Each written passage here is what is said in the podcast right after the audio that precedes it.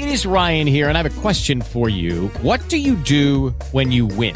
Like, are you a fist pumper? a woohooer, a hand clapper, a high fiver. I kind of like the high five, but if you want to hone in on those winning moves, check out Chumba Casino. At ChumbaCasino.com, choose from hundreds of social casino style games for your chance to redeem serious cash prizes. There are new game releases weekly, plus free daily bonuses. So don't wait. Start having the most fun ever at ChumbaCasino.com. No purchase necessary. BGW. Void were prohibited by law. See terms and conditions. 18 plus. Semana Podcast presenta. ¿Qué significa empoderamiento femenino? ¿Por qué el liderazgo de las mujeres es clave en las decisiones empresariales de hoy? Regresa al foro Mujeres Colombianas, Mujeres que Inspiran, miércoles 30 de septiembre, desde las 8 y 30 am. Conéctese a través de semana.com, forosemana.com y sus redes sociales.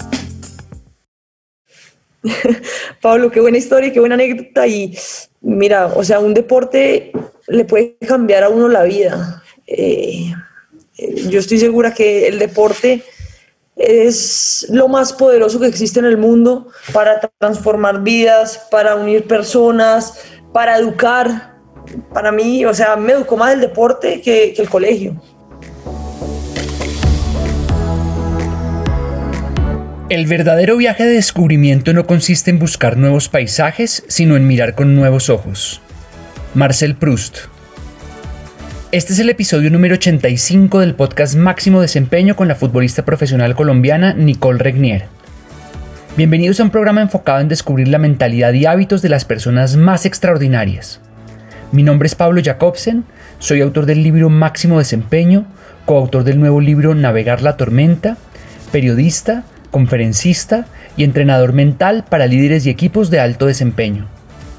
Cada semana les comparto historias de vida inspiradoras e ideas poderosas que nos muestran el camino para llevar nuestro desempeño y experiencia de vida al máximo nivel.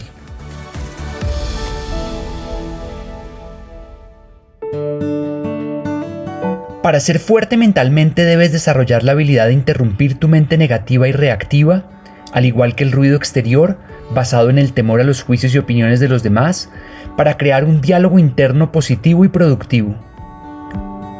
Tu mente inconsciente, de manera instintiva, tiende a preocuparse, a dudar y a prever el peor desenlace posible. Esa es la voz del saboteador interno. Cuando no eres consciente de lo que pasa por tu mente, el miedo se convierte en una emoción irracional y destructiva. Sueles escuchar esa voz de temor y en ocasiones permites que te paralice, domine tu estado de ánimo y afecte tu comportamiento. En ocasiones escuchas a tu mente en estado de temor murmurando, no lo voy a lograr. Es muy difícil hacerlo. No soy bueno para esto o aquello. Lo intentaré cuando me sienta motivado. La buena noticia es que tienes la capacidad de entrenar tu mente para dirigir tus pensamientos hacia el tipo de persona que deseas ser. Puedes hablarte a ti mismo como se le habla a un campeón. Quienes alcanzan niveles de excelencia son conscientes de la voz debilitante del saboteador interno se hacen cargo de la conversación consigo mismos y eligen ignorar los pensamientos de duda que pasan por su mente. De hecho, se interrumpen constantemente y reemplazan la conversación negativa por un diálogo interno positivo que fortalece la confianza en sí mismos. Eligen pensamientos positivos que los motivan, empoderan y llenan de energía. Háblate a ti mismo con confianza, determinación, calma y optimismo. Entrena tu mente para creer que algo bueno siempre está por suceder. Debes creer para poder ver. Debes convencerte de que tienes la capacidad de ajustarte y adaptarte para enfrentar y superar cualquier reto que se presente. La preparación y enfoque en el proceso son claves. Te llenan de energía y razones para confiar y creer. Elige ver las oportunidades, no los problemas. Enfócate en tus fortalezas, no en tus debilidades. Piensa en lo que puedes lograr, no en lo que tu mente temerosa considera que no puedes. Ser fuerte mentalmente es pensar y actuar con optimismo y una clara intención. Es la repetición de afirmaciones positivas en tu mente lo que te lleva a creer. Es la repetición de afirmaciones, al igual que la preparación, lo que construye la confianza en ti mismo. Deja de escuchar a tu saboteador interno y comienza a hablarte a ti mismo como se le habla a un campeón.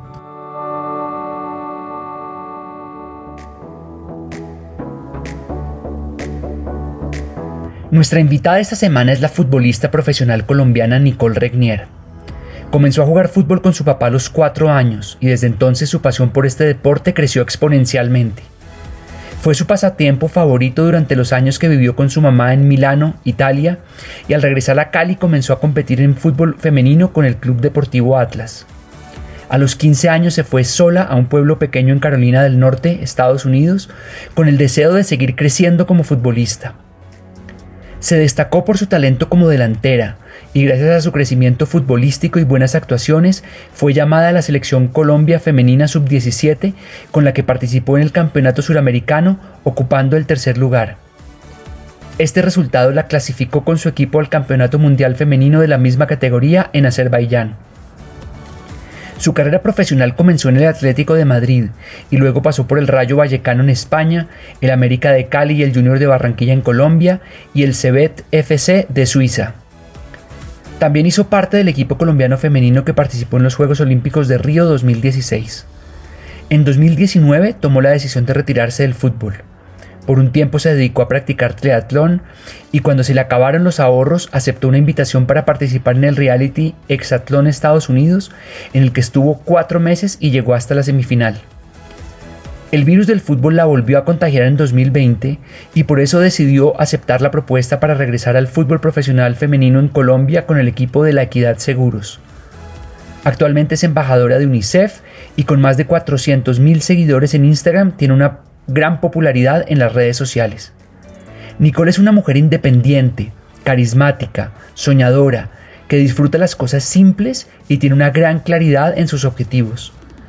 Como deportista es una jugadora talentosa, segura de sí misma, disciplinada y determinada, y gracias a ello se ha convertido en una gran referente del fútbol femenino en nuestro país. Nuestra invitada esta semana es una mujer auténtica y apasionada, una crack llamada Nicole Regnier y esta es su historia de máximo desempeño. Pablo, qué, qué presentación tan linda. Nicole, qué alegría tenerte en máximo desempeño. ¿Cómo estás? Muy bien, muchas gracias. La verdad es que para mí es un honor hacer parte de este podcast. He oído a varios de tus entrevistados y, bueno, es gente súper talentosa con historias de vida que, que valen la pena y como te digo, para mí es un honor estar en tu programa.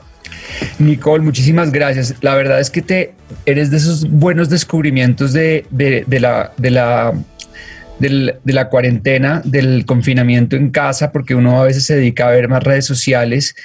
Eh, y hubo un post particular tuyo que me encantó y que lo voy a, se los voy a compartir un poquito más adelante.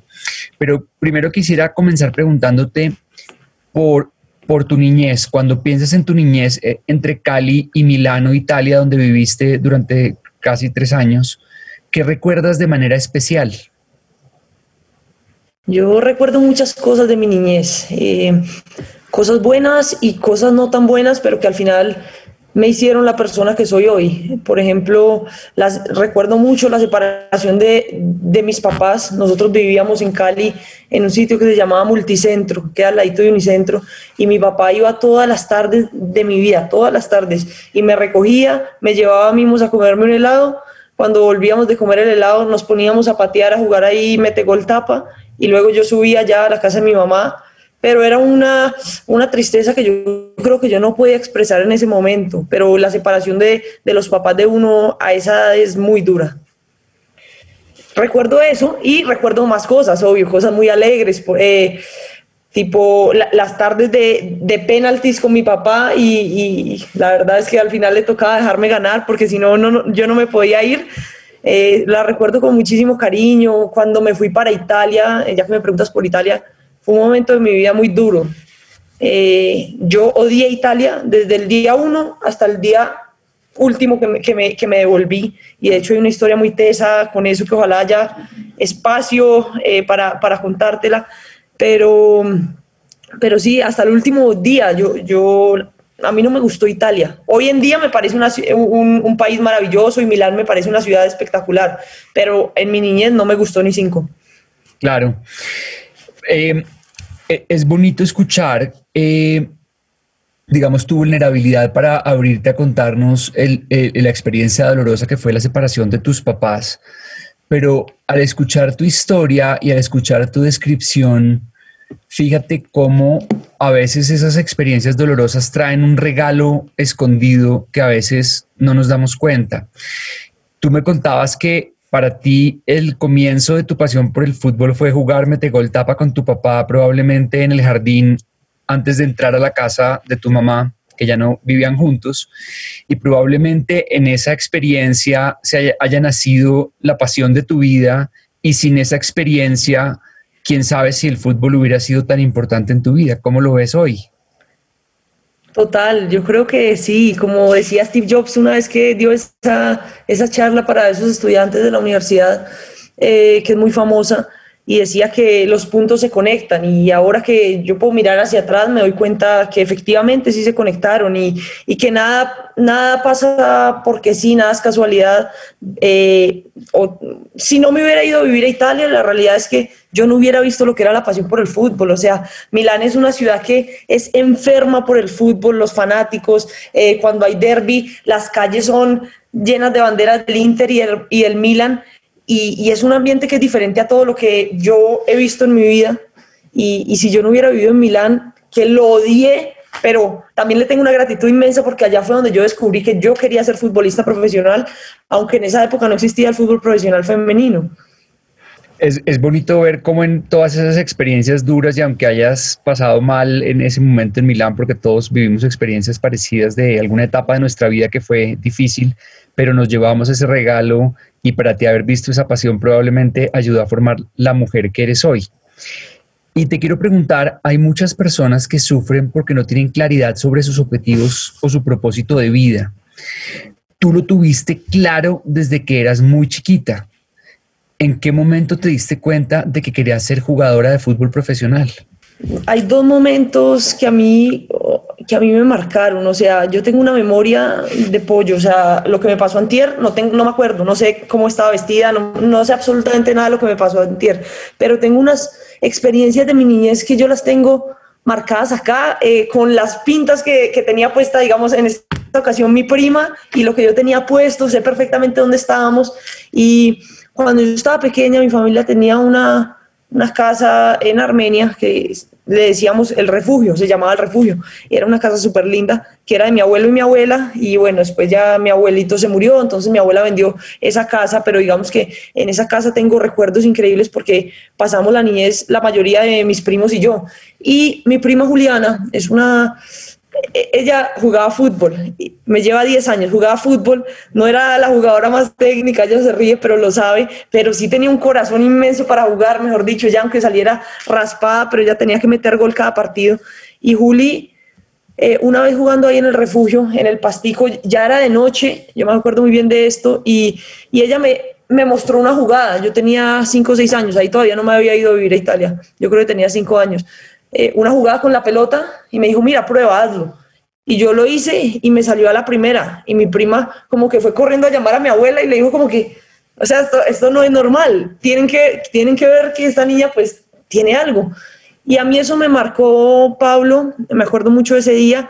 Y, y ya, y después me acuerdo de cuando realmente ya llegué a Milán y, conocí lo que era la pasión por el fútbol, eh, lo que era el San Siro, eh, las calles allá. Tenía otro primo que se llamaba Mateo y, con el que jugábamos todas las tardes con una pelota de espuma porque hacíamos muchos daños y en un corredor que tenía eh, como dos arcos era perfecto. El corredor para mí era como decirte, yo no sé, el Bernabéu, el Campín, cualquier estadio eh, chévere. Y para mí esa sala se volvía, se volvía un Santiago Bernabéu y jugábamos todas las tardes ahí. Entonces son muchos recuerdos que, que me hicieron saber desde niña y encontrar esa pasión desde niña. Yo creo que ese es el mayor regalo que a mí Dios me ha, dado, es haber encontrado mi pasión de niña.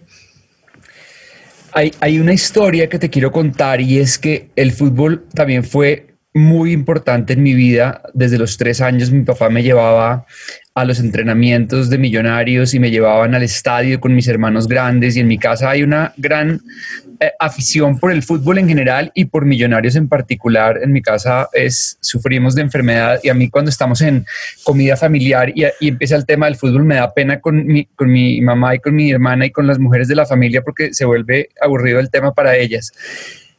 Pero para mí el fútbol fue importante porque a los 18 años yo pesaba en 94 kilos y tuve una idea de jugar un partido en el Campín preliminar a un partido profesional. Se lo propusimos a un exalumno de mi colegio que era directivo de Independiente Santa Fe y nos conseguimos un partido en el Campín y con el sueño de jugar un partido en el Campín y con esa ilusión me adelgacé 22 kilos en el año 92 entre, entre el 15 de diciembre y el 24 de mayo, que fue el día del partido, me adelgacé 22 kilos. Perdimos, perdimos el partido 2-0. Eh, pero fue un resultado muy digno porque mi equipo era para que hubiera perdido mucho. Step into the world of power, loyalty and luck. I'm gonna make him an offer he can't refuse. With family, cannolis and spins mean everything. Now, you wanna get mixed up in the family business. Introducing The Godfather at chapacasino.com. Test your luck in the shadowy world of the Godfather slot. Someday, I will call upon you to do a service for me. Play the Godfather, now at Chumpacasino.com. Welcome to the family. VGW Group, no purchase necessary. Void where prohibited by law. See terms and conditions 18 plus. Okay, round two. Name something that's not boring. A laundry? Ooh, a book club. Computer solitaire, huh? Ah, oh, sorry, we were looking for Chumba Casino. That's right. ChumbaCasino.com has over 100 casino style games. Join today and play for free for your chance to redeem some serious prizes. ChumbaCasino.com. No purchase necessary. Full prohibited by law. 18 plus terms and conditions apply. See website for details. Más contra el equipo rival. ¿Qué, qué, qué, es wow. lo que, ¿Qué es lo que lo mejor que ha hecho el fútbol en tu vida? Pablo, qué buena historia, qué buena anécdota y mira, o sea, un deporte le puede cambiar a uno la vida. Eh, yo estoy segura que el deporte es lo más poderoso que existe en el mundo para transformar vidas, para unir personas, para educar. Para mí, o sea, me educó más el deporte que, que el colegio. Entonces, para mí el deporte es lo máximo y el fútbol lo que más me ha dado ha sido amigos, gente increíble que he conocido, mis mejores amigos los hice en una cancha de fútbol, eh, las mejores anécdotas, eh, me hizo cumplir sueños, esos sueños que yo tenía de niña se cumplieron gracias al fútbol en una cancha, conocí países increíbles, viví en muchos sitios, eh, aunque no lo creas, en 25 años tengo 21 trasteos encima. Es una locura, pero hace no mucho hacía con mi mamá los cálculos y 21 mudanzas tengo a mis 5 años y creo que llevo el récord. Y no fui a la universidad, pero siento que, siento que el fútbol y, y el deporte me han dado todo, todo, todo lo necesario para poder triunfar en la vida. Cuando tú comenzaste a jugar fútbol, el fútbol, no existía el fútbol profesional femenino en Colombia y creo que en muy pocos países del mundo las posibilidades del fútbol eran muy limitadas. Tener una carrera de, como en el, en el, fútbol profesional era algo pues que era pues casi impensable. Quizás en Europa ya había algo de fútbol femenino, pero pues tú tuviste que enfrentar muchísimas cosas y, has dado, al igual que muchas mujeres en Colombia, la pelea por el fútbol profesional femenino, que es algo que apoyo y que todos debemos, que todos debemos impulsar.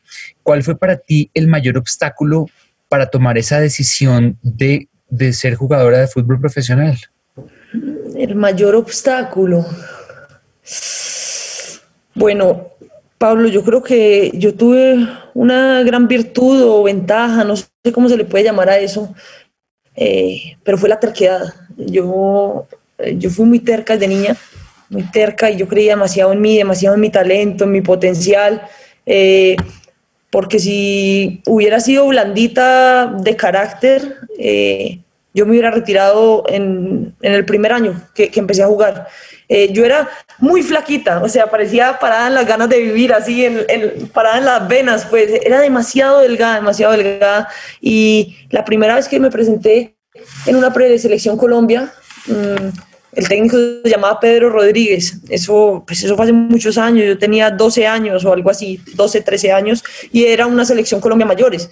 Pero yo soñaba demasiado en grande, a veces demasiado en grande, y no era muy realista a veces. Y bueno, me fui a presentar y entrené un día y me dijo, venga Nicole, venga. Pues usted juega bien, pero la verdad es que usted así de flaca nunca va a jugar en la selección, nunca, no hay posibilidad, es que te van a abrir el brazo y vas a salir volando, una, jugadora así no sirve para el fútbol. Y así, así empezó todo, Pablo. Eh, fueron muchos nodos en mi carrera, demasiados, demasiados nodos. Es más, tuve nos hasta de, hasta de mi papá, hasta de mi familia. Eh, cuando, cuando se da la oportunidad, digamos, de irme becada a Estados Unidos, eh, tuve muchas, muchas opciones para, para, irme a la universidad becada. Y mi, mi, papá soñaba con que, yo, con que yo fuera allá e hiciera mi carrera y bueno, hiciera la vida normal de cualquier persona. Pero yo tenía un sueño que era muy grande, que era jugar en Europa. Ese era mi sueño, el sueño de mi vida. Y recuerdo mucho que cuando llegó como la opción de, de, irme a Madrid, al Atlético de Madrid, pero yo en ese momento no tenía ni idea ni cuánto me iban a pagar, nada, a mí no me importaba nada, no me importaba la plata, no me importaba nada, sino solamente cumplir mi sueño. Y entonces un día eh, me senté con mi papá y le dije, viejo, lo siento, yo sé que vos querés que yo estudie, que yo vaya a la universidad, pero es que yo cuando sea, cuando sea mayor jamás me puedo perdonar a mí misma no haber ido por mi sueño. La vida es muy corta y, y si yo te hago caso a vos y yo hago la vida que vos querés que yo lleve, yo me estaría traicionando a mí, lo siento, soy incapaz de eso, yo me voy a cumplir mi sueño a Europa, me voy a ir a jugar. y mi papá me dijo, ay, mija, pero es que el, el, fútbol profesional femenino, eso no existe, Nicole, no te van a pagar nada, o sea, vas a, pagar, a pasar mil trabajos. Y me dijo, me dijo ahí, mira, si tú te vas para, para Europa y no estudias en la universidad, hasta aquí llegué yo económicamente, no cuentes conmigo para nada más económicamente y yo el día de mañana te puedo ver debajo de un puente y me va a dar muy duro, Nicole, muy duro, pero será por vos y por tus decisiones que vas a estar ahí. Entonces conmigo dejas de contar, hasta hoy llegué yo económicamente. Y que te digan eso con 16 años, vos decís, Dios mío, ¿qué estoy haciendo? Y dicho y hecho, hasta ahí, hasta ahí llegué, pues digamos, eh, hasta ahí me llegaron a sostener mis papás. A partir de ahí tenía que rebuscarme cómo iba a comer, cómo iba a sobrevivir el resto de mi vida, cómo me iba a pagar la salud. La salud es súper cara y pues cuando tenés 16 años y vos decís, ya, ya me volví adulta de la noche a la mañana. Y así fue. Entonces, fue un poco apresurado, pero me tocó madurar sí, antes de lo normal. Y efectivamente me fui a cumplir, a cumplir mi sueño a Europa, me imagino que ahorita hablaremos de eso, pero ay, si me supo, si me supo a cacho al comienzo, eso fue muy duro, muy duro, muy duro y las palabras de mi papá me retumbaban en el cerebro todas las noches cuando yo me iba a acostar a dormir, si te veo bajo un puente será culpa tuya y, y, me retumbaban, no creas. Hasta, hasta hace no mucho que ya, que ya por fin pude como, como, como verme en otro nivel, sí. Pero admiro mucho de todo lo que nos has contado, algo que tú, que, que algunas, algunas personas a veces eh, interpretan como algo negativo y que yo creo que es una, una de las características de las personas que logran cosas extraordinarias, es lo que tú llamaste terquedad o el ser obsesivo con ciertas cosas y yo creo que todos los genios y toda la gente que logra cosas es obsesiva con un tema y hacen lo que sea necesario, están tan comprometidos con lo que quieren lograr que lo hacen como de lugar. Tu familia, digamos, te dejó de apoyar en un momento determinado de tu vida y desde muy joven en Europa y de ahí en adelante te has mantenido sola y a través de, de lo que haces, de campañas publicitarias, de realities, de lo que sea, te has sabido mantener tú sola. ¿Cómo el seguir tu sueño y volverte independiente con todas las dificultades e incomodidades que eso implica, te ha convertido en una mujer más segura de ti misma? Pablo, sí, yo creo que cuando vos has estado en ceros, te ha tocado empezar de ceros tantas veces en la vida, ya no te da miedo. Eh, son muy pocas cosas las que yo creo que hoy en día me da, me da miedo. El temor más grande, yo creo que el ser humano es por ejemplo, perder el trabajo, si me quedo sin dinero, ¿qué voy a hacer? ¿A qué, eh, ¿Cómo voy a pagar el arriendo? Yo hace mucho, mucho tiempo me dejé de preocupar por eso, porque viví tan angustiada por eso en alguna época de mi vida y, y yo sé que yo tengo 25 años y que la gente dirá, no, pero es que Nicole es muy joven. Sí, yo soy muy joven, pero me tocó una vida diferente. Por eso con la mayoría de personas que me conocen yo les digo, pues 25 tiene mi cuerpo, pero yo tengo más. Y yo creo que cuando, cuando vos le dejas de tener eh, tanto temor a el volver a empezar, eh, todo te fluye, ¿sí me entendés? Porque yo lo veo así muchas veces, bueno, ¿qué es lo peor que me puede pasar? A ver, yo hablo conmigo mucho, entonces Nicole, ¿qué es lo peor que te puede pasar?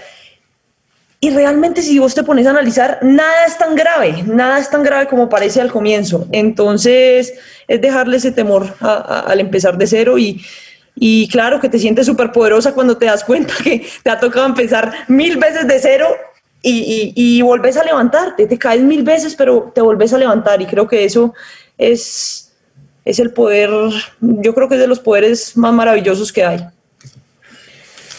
Sin duda eres una mujer resiliente porque has sabido caerte y levantarte ya muchas veces. Y uno de los mayores temores que enfrentan las personas es el miedo al fracaso. Y yo siento que el miedo al fracaso ocurre cuando ese temor es más grande que el temor a no intentarlo.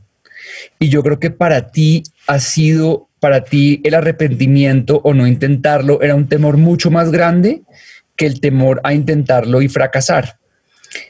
Eh, a muchas personas equivocarse les produce un miedo irracional y debilitante que los termina paralizando y no se arriesgan a intentar eso que, que sueñan. Y tú eres un ejemplo de cómo uno lo puede hacer. ¿Cuál es para ti la mejor forma de enfrentar el miedo al fracaso? Bueno, la mejor forma es hacerlo, aunque tengas miedo, hacerlo, porque es que la satisfacción es demasiado grande. Y, es hacerlo por uno, Pablo, no por nadie más. Eh, porque o, muchas veces uno dice, ah, ¿qué van a decir? E, ese, ese, es el peor enemigo del ser humano, el qué van a decir. Eso también hace cientos de años me dejó de importar eh, porque, porque llega un punto donde ya recibís tantos insultos, eh, tantas cosas a lo largo de tu, de tu vida o de tu carrera, porque eso tenemos los deportistas profesionales que la gente nos, nos da muy duro cuando perdemos y nos endiosan cuando ganamos. Entonces, cuando desde, desde muy joven estás, estás recibiendo críticas tan fuertes, se te hace un pellejo que, que es casi a prueba de balas. Entonces, es eso, es que te deje importar lo que van a decir los demás. Eh, es tu vida, es tu vida y te podrán criticar todo lo que quieran. Pero primero, nadie, ninguno de ellos te mantiene. Entonces, ¿cuál es el problema? Es mi vida, yo decido qué hacer. Y, obviamente todos, todos tenemos temores, todos los sentimos, pero la única manera de poderlos afrontar es abriendo la puerta y cruzando y, lanzándote a, a decir, bueno, yo voy a enfrentar ese temor y le voy a ganar con la convicción, ¿no? No, no es como que, uy, bueno, voy a ir a ver con, con temor y ya, no, es yo voy a ir a ganar. Y así es como se enfrenta el temor. Además del fútbol, a ti te encanta entrenar en el gimnasio, has hecho triatlón y el deporte en general ha sido una obsesión en tu vida importantísima.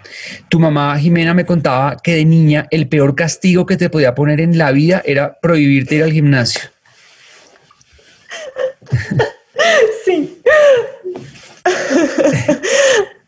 ¿Qué es lo, qué es, ¿qué es lo mejor que el deporte ha hecho en ti? mi mamá me hizo, me hizo transportarme a ese momento de mi vida. Me acuerdo mucho que a mí me iba muy mal en el colegio, muy mal y eh, bueno, yo solo quería estar en una cancha de fútbol eh, y, salía del colegio y a las tres y media, cuatro de la tarde, el bus me dejaba en las canchas panamericanas, entrenaba de cuatro a siete de la noche y de ahí me iba a Sportlab, que era un gimnasio en Cali, y yo me iba a entrenar hasta las nueve de la noche la parte física. Llegaba a mi casa a las nueve y media a cenar y a tratar de hacer tareas, pero ya con ese cansancio de todo el día no, no me entraba absolutamente nada. Entonces, los castigos de mi mamá no era como a cualquier persona de, esa edad, de 14, 15 años, que, el, peor castigo era no puedes ir a la fiesta de 15 de tu mejor amiga. A mí eso no me importaba, eso me tenía sin cuidado. Pero que me, que me dijeran que yo no podía volver al gimnasio, que no podía entrenar, ese, me ponían a llorar. Mi mamá me hacía llorar con eso. Y la pregunta era que qué me, ha, que, me ha enseñado el deporte. ¿Qué ha hecho el deporte en ti? ¿Cómo te ha transformado? El deporte me ha hecho la mujer que soy hoy, me ha, me ha transformado en todo, me ha enseñado a ser disciplinada en todo, mm, no solamente en el deporte, sino en la vida. Hay muchas cosas que, que a mí no me gusta hacer y solo por esa disciplina que me dio el deporte, las hago, las hago y las hago bien hechas, porque también entendí que ya si lo voy a hacer, lo hago al 100. No, ¿de qué sirve si le voy a gastar dos horas a esto, hacerlo, hacerlo a media máquina? Entonces creo que el deporte me ha enseñado a dar lo mejor de mí en todos los ámbitos de mi vida. Nicole, para ser fuertes mentalmente debemos de escuchar, dejar de escuchar a ese saboteador interno que todos tenemos y el ruido exterior que normalmente viene de lo que tú hablabas hace un momento, que es el temor a los juicios y opiniones de los demás. Y debemos comenzar a hablarnos a nosotros mismos con pensamientos positivos y productivos. Si nos pudiéramos meter en tu mente por un momento y escuchar la conversación que tienes contigo misma, ¿qué tipo de pensamientos o palabras escucharíamos? Bueno, Pablo, tengo una mente muy dispersa y muy loca, ya la verdad. Y pues digamos que los estudios dicen que el ser humano en promedio tiene 60 mil pensamientos al día. Entonces, eh, yo trato de ser consciente y estar muy despierta para poder controlar esos pensamientos y llevarlos hacia donde yo quiero.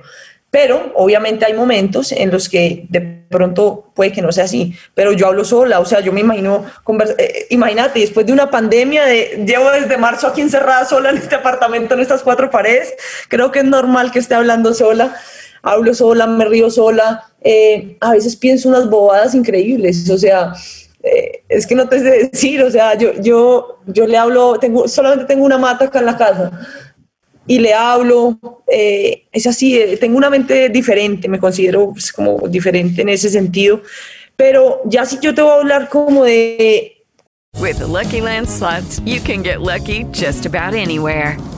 This is your captain speaking. Uh, we've got clear runway and the weather's fine, but we're just going to circle up here a while and uh, get lucky. No, no, nothing like that. It's just these cash prizes add up quick. So I suggest you sit back, keep your tray table upright, and start getting lucky. Play for free at LuckyLandSlots.com. Are you feeling lucky? No purchase necessary. Void where prohibited by law. 18 plus terms and conditions apply. See website for details. Hola, buenos días, mi pana. Buenos días, bienvenido a Sherwin Williams. ¡Ey! ¿Qué onda, compadre? ¿Qué onda? Ya tengo lista la pintura que ordenaste en el ProPlus app. Con más de 6.000 representantes en nuestras tiendas listos para atenderte en tu idioma y beneficios para contratistas que encontrarás en aliadopro.com. En Sherwin Williams somos el aliado del PRO. Cuando voy a competir, yo me siento la mejor, Pablo. Me siento la mejor. Una vez yo me pongo los guayos, estoy ahí sentada y me estoy cambiando es como que me transformo ya y mi mente dispersa que hace dos segundos puede estar pensando en por qué, porque el Sol está, está más cerca de tal planeta que de la Tierra, o sea, pensamientos que nada que ver. Una de ellos ya me estoy poniendo mis guayos, ya ahí todo se transforma y yo me enfoco absolutamente en el fútbol, en el entrenamiento, en el partido, en lo que tenga que hacer. Y, y es algo que no, no me cuesta esfuerzo no me cuesta esfuerzo. Si vos me pones a leer, no te puedo leer más de 30 minutos seguidos porque la mente se me va para otro lado, pero ahí en la cancha es como que fluye. Por eso también yo creo que es esa sensación de libertad y, esa adicción mía a, hacer deporte, porque es en el único momento donde creo que mi mente está, está, está fluyendo y está como, como en blanco, pues. Nicole, cada cosa que hacemos en el día es un voto en favor de la persona que queremos ser. Tu disciplina y preparación diaria, tu afición para verte todos los partidos de fútbol, porque creo que te ves tercera división de Guatemala, o sea, partido que se atraviese, es partido que tú estás viendo. Eh, tienes, tienes y, toda esa afición que tienes eh, me hace pensar que tienes todavía mucho para dar en tu carrera como jugadora de fútbol profesional. En este momento, ¿hasta dónde crees que puedes llevar tu potencial o cuál es tu visión de lo que quieres lograr? Bueno, mm, Pablo, la verdad es que me pasó algo muy charro porque fíjate que cuando antes de retirarme, antes de retirarme del fútbol, yo era muy obsesiva, eh, demasiado, todo me tenía que salir perfecto, era una obsesión y pensaba mucho. Yo dentro de la cancha, en ese momento de mi vida pensaba mucho. Yo pensaba, ¿cómo voy a controlar la pelota? ¿Hacia dónde voy a jugar? ¿Qué voy a hacer? Tenía demasiada información en la cabeza. Eh, y bueno, y después me pasaron varias cosas y me retiré y luego cuando, ahorita que volví, si te soy sincera, yo estoy jugando mejor en este momento que cuando estaba jugando en Europa. Y es muy raro porque yo me retiré, o sea, no juego un partido oficial hace dos años. Y ahora todo me fluye, ¿sí me entendés? Desde la alegría de, llegar al entrenamiento, eh, me fluye todo en la vida en estos momentos porque yo creo que solté eso dejé de pensar tanto. El, eh, el, haberme retirado fue como haberme quitado una mochila de 20 kilos que yo llevaba encima, porque al haber jugado en el Atlético de Madrid, cuando yo salía al Pascual Guerrero, la gente esperaba que yo fuera Messi o Maradona, o sea, que yo cogiera el balón en la portería nuestra, me sacara a las 10 rivales y le hiciera un gol de chilena, o que yo tirara al centro y llegara a cabecear yo misma, o sea, la gente esperaba demasiado de mí y, eso a mí no me permitía estar tranquila, ¿sí me entendés? Y, y por eso te digo que fue un proceso muy largo para entender que lo que ellos pensaran era problema de ellos y que yo simplemente iba a salir a la cancha a jugar y a disfrutar, eh, sin importar si me chiflaban, si me decían lo que fuera que yo iba a salir a disfrutar. Entonces eh, me pasó eso y, ahora, ahora la verdad es que estoy demasiado feliz y que las cosas fluyen y, y se siente muy, muy bien volver. Muy bien. Eso es como cuando uno se pelea con un ex que uno ama, o sea, con el amor de la vida de uno y uno se pelea y, un año sin, sin hablarse y volvés, pues ya, ya como que eso lo querés cuidar y, disfrutar al 100%. Entonces creo que con el fútbol fue un poco eso y ahora estoy mejor que cuando, que cuando era eh, así de obsesionada con que todo saliera perfecto.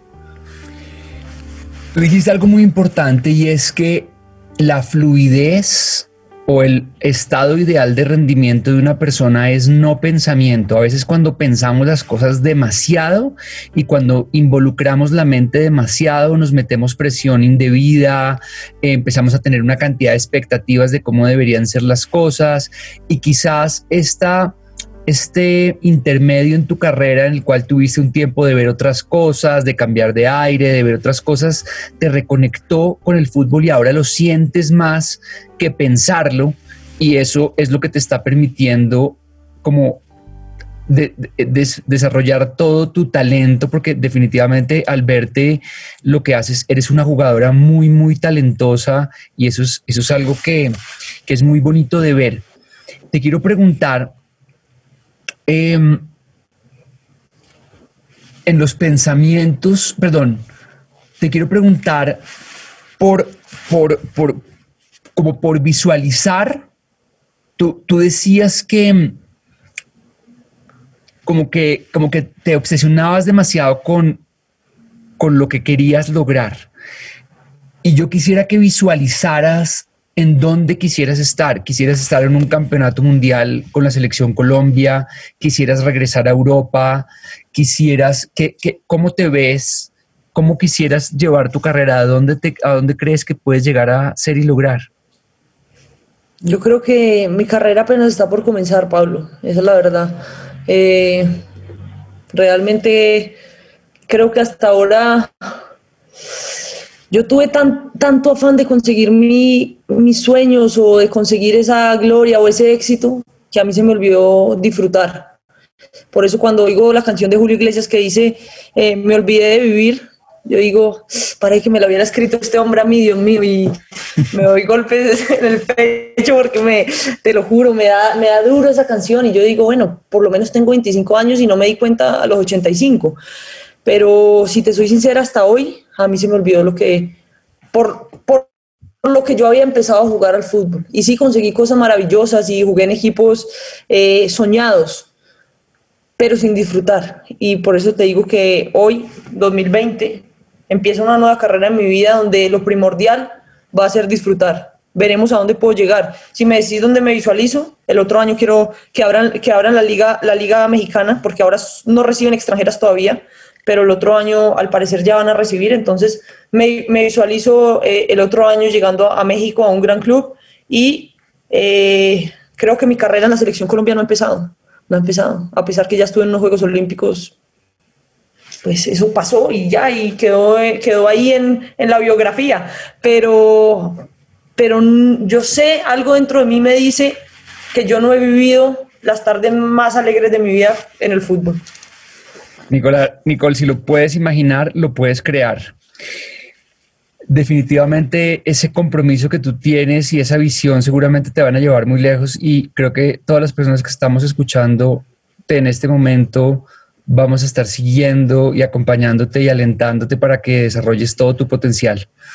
Te quiero preguntar un tema cambiando un poco, un poco la conversación y es, en varios de los equipos que has jugado, has sido víctima del acoso de tus entrenadores y tú has tenido el valor de enfrentarlos y denunciarlos públicamente. Te saliste de, entrenamientos, rechazaste muchas formas de abuso machista, de comentarios y de cosas muy incómodas para una mujer en un campo de fútbol. Esto puede ser en parte lo que te llevó de pronto a cansarte del fútbol y a retirarte por un tiempo. ¿Cómo esas experiencias difíciles te han dado fortaleza para creer en ti y para seguir luchando por tu sueño? Sí, Pablo, eh, a mí me pasaron muchas cosas en diferentes equipos eh, de fútbol, donde llegaba siempre a lo mismo, los técnicos me tiraban los perros, eh, me pedían que me acostara con ellos, o sea, cosas ya muy fuertes, muy fuertes, muy fuertes. Y, y si algo mi papá me enseñó desde que yo tenía cuatro o cinco años, me, me repetía la frase, cualquier cosa, mija, pero la dignidad no se negocia. Y eso a mí me quedó grabado para toda la vida, para toda la vida. Eh, es más, en esa época no entendía qué significaba, pero yo ya me sabía la frase a los cinco años. Y fui creciendo, fui creciendo con, con, con esa mentalidad y tuve muchos problemas, Pablo. Yo creo que si hoy eh, tú preguntaras eh, en el fútbol, como Nicole, yo creo que muchos te podrán decir, es una jugadora súper rebelde. Es, no, es terrible. Pero pero yo no me considero que yo sea rebelde, sino que yo me hice respetar, siempre, siempre me hice respetar porque me valoro y me amo y, y pues no, no, jamás permití que, que se metieran con, conmigo ni que me dijeran algo con, con, lo que yo no estaba de acuerdo. Entonces, sí tuve tantos problemas que, que ya en 2019, empezando 2019, tomé la decisión de, la decisión de retirarme. Yo decía, a donde llego es lo mismo, o sea, ya, ya no, no doy más, estaba agotada, físicamente, mentalmente agotada. Eh, de tener problemas del mismo estilo desde los 13 años y aguanté pues, hasta los 24, ¿cuántos es eso? 9 años aguantando ahí, de 11 años aguantando ahí. Y, ya decidí retirarme, eh, pero yo creo que de cierta forma yo me confundí porque me retiré y fue como que ya, yo no voy a volver a ver un partido de fútbol. Yo regalé todo, tenía 38 pares de guayos y los regalé todos. Yo regalé mis canilleras, mis medias, mis, mi ropa de fútbol, absolutamente todo. dije, yo nunca más voy a estar en una cancha de fútbol. Ya, esto no es lo mío, ya, suerte, chao. Pero yo creo que era más una tusa eh, que, que, yo sentía como que, como que se me iba el alma, o sea, como el, el corazón roto, porque, porque no podía hacer lo que realmente yo amaba. Eh, por, por, cosas externas. Y, y, bueno, decidí regalar absolutamente todo. Eh, durante un año entero, en todo el 2019, no me vi ni un solo partido de fútbol. Y la gente llegaba y me decía, Mona, quedó campeón, no sé quién. Y yo, es que no me importa, es que me da igual quién ganó. Lo siento. Entonces la gente, de, de pronto, mis amigos de toda la vida, de pronto podían llegar a pensar que yo estaba deprimida pero yo creo que era mucho más, o sea, iba más allá que, que eso, era un dolor que yo sentía dentro de, de no estar haciendo lo que, lo que, yo, lo que yo sentía. Y pues digamos que todas estas conclusiones las saqué mucho tiempo después, no, no en su momento, pero eh, eh, me, hacía tanta falta competir que busqué el triatlón y empecé a entrenar triatlón eh, obsesivamente. Seis, seis horas al día hacía triatlón, me iba a nadar a las piscinas panamericanas, aún odiando la natación porque me parece eh, mucho respeto pues para todos los nadadores, pero es que meterse a esa piscina tan helada y nadar 3.000 metros, yo empecé nadando 750 metros y creí que me moría y, terminé nadando 3.000, 3.200 metros eh, todos los días de mi vida. Entonces lo cogí con esa misma obsesión porque era como como ahogar esa pena de ya no poder estar en el camerino yendo salsa choque con todas mis compañeras y, y en ese ambiente que me había criado toda la vida y yo llegaba a esas piscinas heladas donde nadie me decía ni buenos días casi y yo nadaba, me salía, pero era como por ocupar mi vida y sentirme de cierta manera productiva y sentirme todavía deportista. Yo creo que fue, fue algo así. Nicola, hay dos anécdotas tuyas que me parecen absolutamente geniales porque describen muy bien tu personalidad. Y una es que jugando, si no me equivoco, tú me corriges para el América de Cali hace algún tiempo, tuviste una fractura de tibia. Y el doctor que te vio te dijo que ibas a tener una larga incapacidad y tú básicamente dijiste, este man está loco y no le creíste al doctor y dijiste, yo me voy a recuperar mucho antes. Eh, básicamente tú no, tu mamá dice que te vio la cara y que tú le dijiste, tú pensaste, este man está equivocado, este man no me conoce. Eh, y te enfocaste en tu recuperación. Le dijiste a tu mamá que en un mes tú ibas a estar jugando y te pusiste a trabajar con una fisioterapeuta, creo que con una masajista en Cali que te ayuda a recuperarte súper rápido y creo que te echaban ungüentos y, hierbas florales y, saliste súper rápido, te sanaste y el médico cuando te vio no podía creer que te hubieras sanado tan rápido. Creo que esto, creo que esto es una, esto es una, em, esto muestra muy bien tu personalidad en la que tú te metes algo en la cabeza y, y lo haces. Cómo tu mente y determinación te ayudaron a sanar esa fractura de tibia y cómo esa misma pensamiento te ha ayudado a sanar y encontrar el significado en otras áreas de tu vida? Pablo, sí, esa es una anécdota que... una, una, anécdota de mi vida yo creo que muy importante, porque Mira, yo había llegado a América en octubre y la liga empezaba en febrero y solamente nos firmaron a dos jugadoras y empezamos a trabajar con unos entrenadores de atletismo que contrató América y nos hicieron una pretemporada de dos meses. Yo nunca había corrido tanto en una pista de atletismo, pero al comienzo vomitaba, o sea, los entrenamientos eran demasiado duros, una cosa salvaje. Y yo me había preparado como nunca en mi vida, yo estaba mejor físicamente que en cualquier otro momento y me había dejado el alma, me había dejado la vida en esa, en esa preparación para ese primer torneo profesional eh, acá en Colombia. Eso fue en 2000, eh, yo llegué en octubre de 2016 y la liga empezaba el 17 de octubre del, eh, perdón, el 17 de febrero de el 2017. Y entonces América cumplía años, el 11 de febrero del, del 2017 cumplía 90 años, bueno, entonces había un partido en el Pascual Guerrero. Eh, y empezó el partido y al minuto 4 de partido me, me parten la tibia así con, con, una plancha por atrás y, bueno, eso ya sonó así feo y ya el pie súper mal. Finalmente me llevan a, la clínica y, y llega Beto Ochoa, que fue pues el médico que me operó y, y me dice, me hacen una resonancia y me dice, Nicole, te pierdes la liga, no hay nada que hacer, eh, te partiste la, tibia y, tobillo y mañana, mañana a las 6 de la mañana entras a cirugía.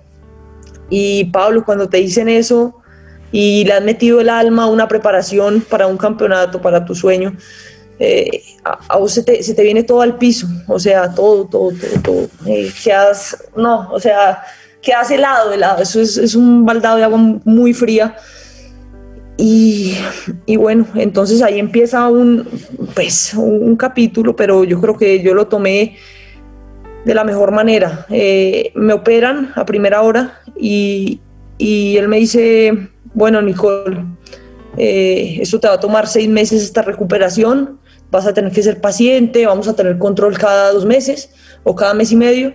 Y yo le digo, venga, venga, venga, doctor, un momentico. No, no, no, es que, venga, ¿por qué me dice usted que seis meses? Entonces me dice, ¿por qué eso se demora la recuperación de, la lesión que usted tiene? Entonces le dije, venga, es que el problema es que usted se está basando en lo que, en, lo que se demora una persona promedio en recuperarse. Y yo le dije, yo no es que sea una superhumana, ni mucho menos, ni me considere mejor que nada, pero yo tengo una capacidad de trabajo y una disciplina que si la gente normal hace en seis meses la recuperación, yo sé que yo en dos meses estoy jugando porque yo hago nueve horas de terapia al día si me toca. Entonces yo le, yo le pedí el favor, le dije, por favor, no te bases en los demás para darme mi tiempo de recuperación, simplemente vamos viendo mi evolución, eh, cómo va mi cuerpo y, y pues lo, lo, vamos mirando. Y efectivamente así fue, eh, pues empezamos a trabajar, los médicos son demasiado estrictos en, en eso de, respetar los tiempos, pero aún así era mi obsesión. Yo estaba en la clínica, eso te dejan como dos, tres días ahí en observación y mandé a pedir un Compex y yo me ponía ese Compex eh, en las piernas, en todo lado para no perder masa muscular. Yo hacía abdominales eh, todavía con sueros y con mil cosas y, y las enfermeras en el hospital me decían, Nicole, tranquila, tranquila, te quedan seis meses de recuperación. Y yo les decía, no, no, no, no me quedan seis meses, me verán debutar. Porque la liga, la liga femenina duraba, duraba tres meses y se acababa. Y yo decía, yo no me puedo perder la liga como por nada del mundo. Y bueno, empezó lo que mi mamá te dijo, empezó una, una recuperación eh, obsesiva, obsesiva. Me, me, fui a quedar donde mi mamá y, y mi mamá se volvió un poco mi, mi, equipo de trabajo, no solo mi mamá, sino también mi papá, porque a los ocho días eh, de estar encerrada en la casa, no sé si mi mamá te contó, pues yo sufro de hiperactividad, de, de todo esto, y a los ocho días llamo a mi papá y le digo, yo enyesada hasta acá arriba, toda la pierna, y le digo, viejo, por favor, vení por mí, que te quiero ver. Y mi papá me recoge y, le, y mi papá montaba motos, entonces se ha partido yo creo que todos los huesos que hay y le dije, necesito que me ayudes, eh, necesito empezar ya mi recuperación, este yeso me está, me está parando, me, está trazando el proceso, por favor, cortame todo el yeso, que yo mañana tengo que empezar mi recuperación en piscina. Eh, y entonces mi papá, papá me dice, Nicole, ¿segura? Es una brutalidad lo que usted va a hacer, ¿está segura? Y yo, sí, dale, dale, dale. Y bueno, mi papá me corta pues todo el yeso. Eh, y, me quita los puntos, me quita los... Ah, ojo, cuando me, me, corta el yeso y veo yo el tobillo, el tobillo era una papa así inmensa, morada, y me desmayé. O sea, me dio tanta impresión verme el pie así como estaba y, con puntos y, era toda la... To, mejor dicho, toda la pierna enamorada y, como que me, me, me, mareé un poco y mi papá como que tranquila, yo sabía que esto iba a pasar. Y bueno, ya, y ahí me ayudó a quitarme lo, los puntos como con un alicate y una, y una tijera.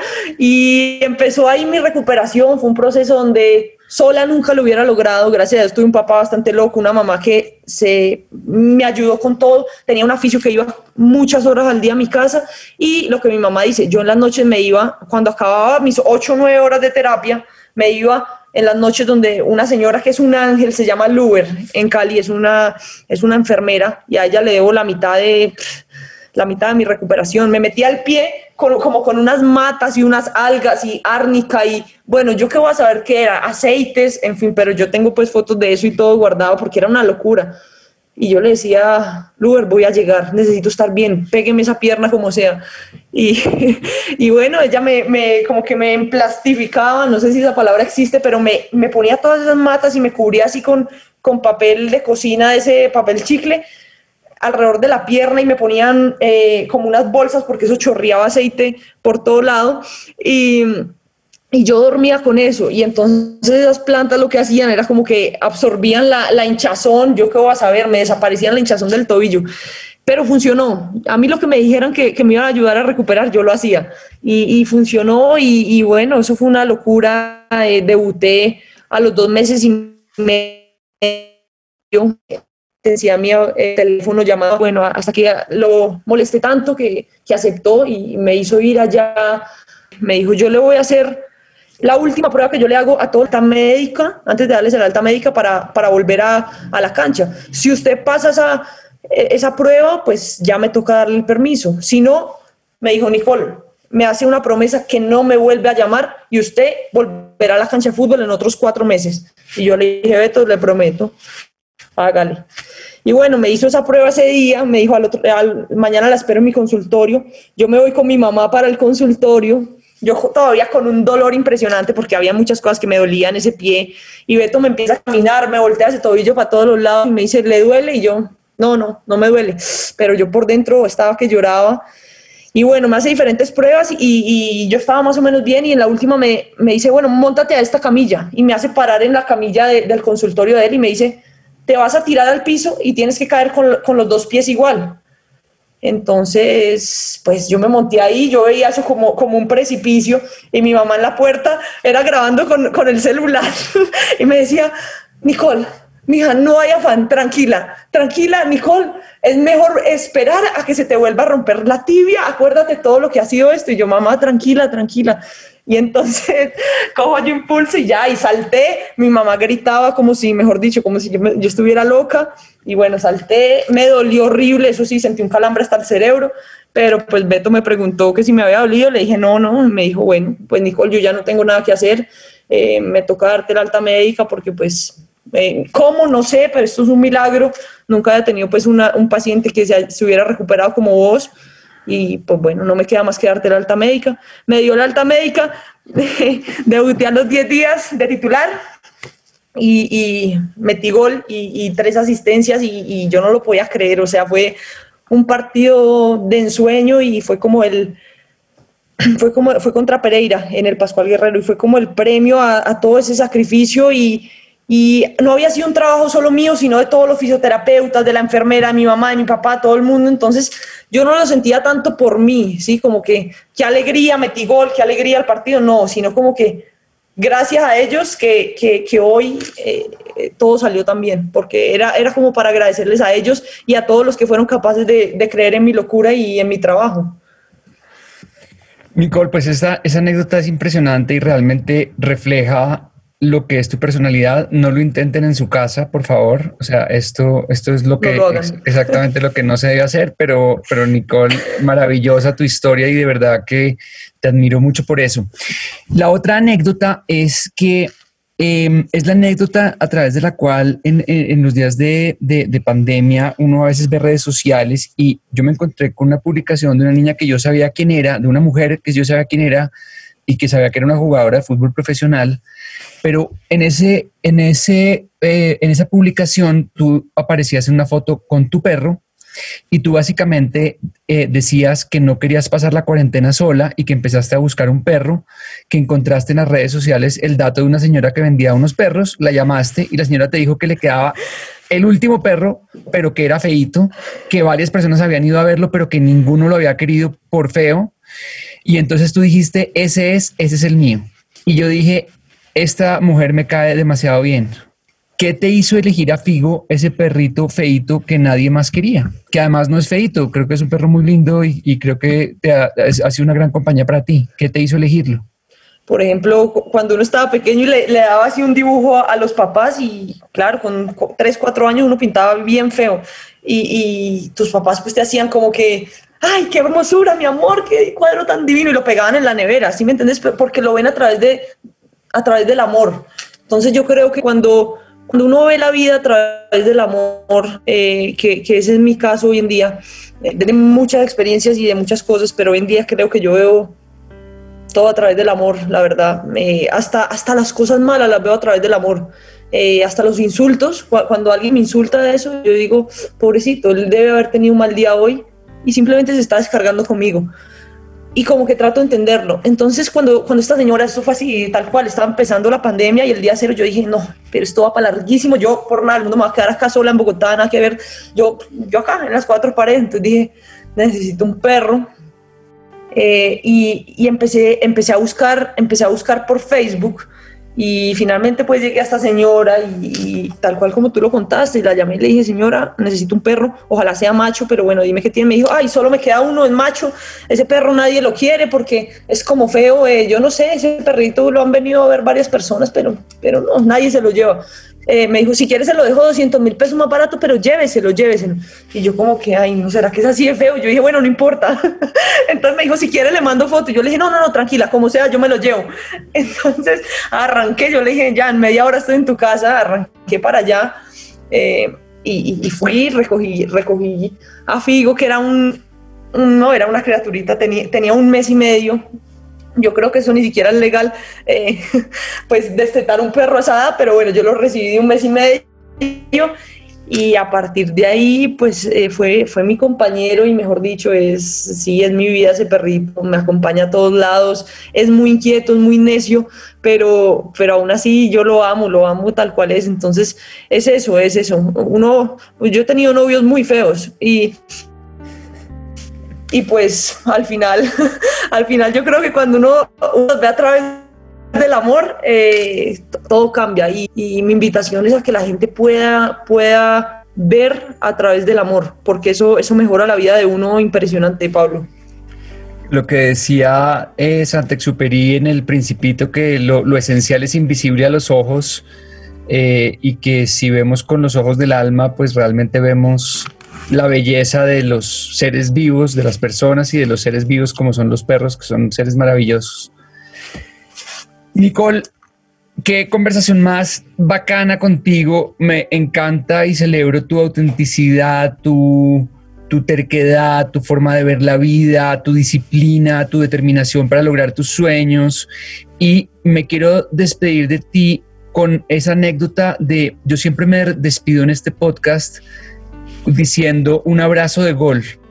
Y para mí, y lo hago porque para mí un abrazo de gol es la culminación del sueño, no solamente del trabajo de la semana de un jugador, sino también de el sueño de niño de jugar en un estadio, de marcar un gol, de correr a abrazarse con sus compañeros, de saber que toda la gente en la tribuna está saltando de la felicidad, que la gente en las casas está saltando de la felicidad y no conozco una expresión humana que genere tanta felicidad como, como la de un jugador que, que hace un gol y todos corren a acompañarlo. Entonces quiero darte las gracias y mandarte un abrazo de gol eh, y para agradecerte por, esta, por este tiempo de conversación.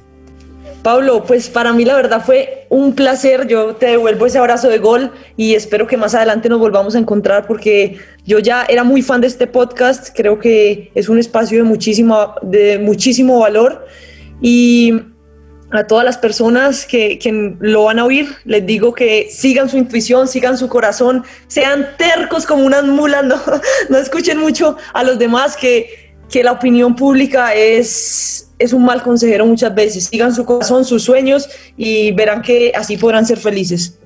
Un abrazo a todos. Chao.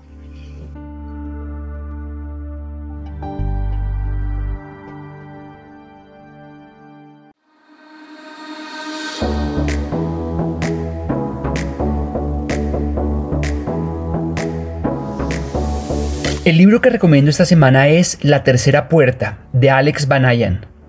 Me encanta este libro en el que el autor utiliza una metáfora inteligente para explicar que el éxito es como el acceso a una discoteca de moda.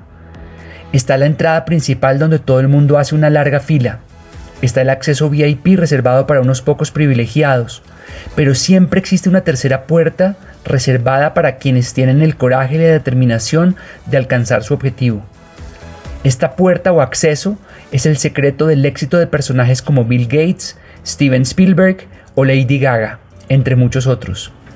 La tercera puerta es una aventura llena de aprendizajes que te cambian la vida, y una vez que comienzas a leer, no puedes parar. Sígueme en mi cuenta de Instagram, pablo.jacobsen, en mi canal de YouTube con el mismo nombre, en mis perfiles de LinkedIn o Twitter y en mi página web www.pablojacobsen.com.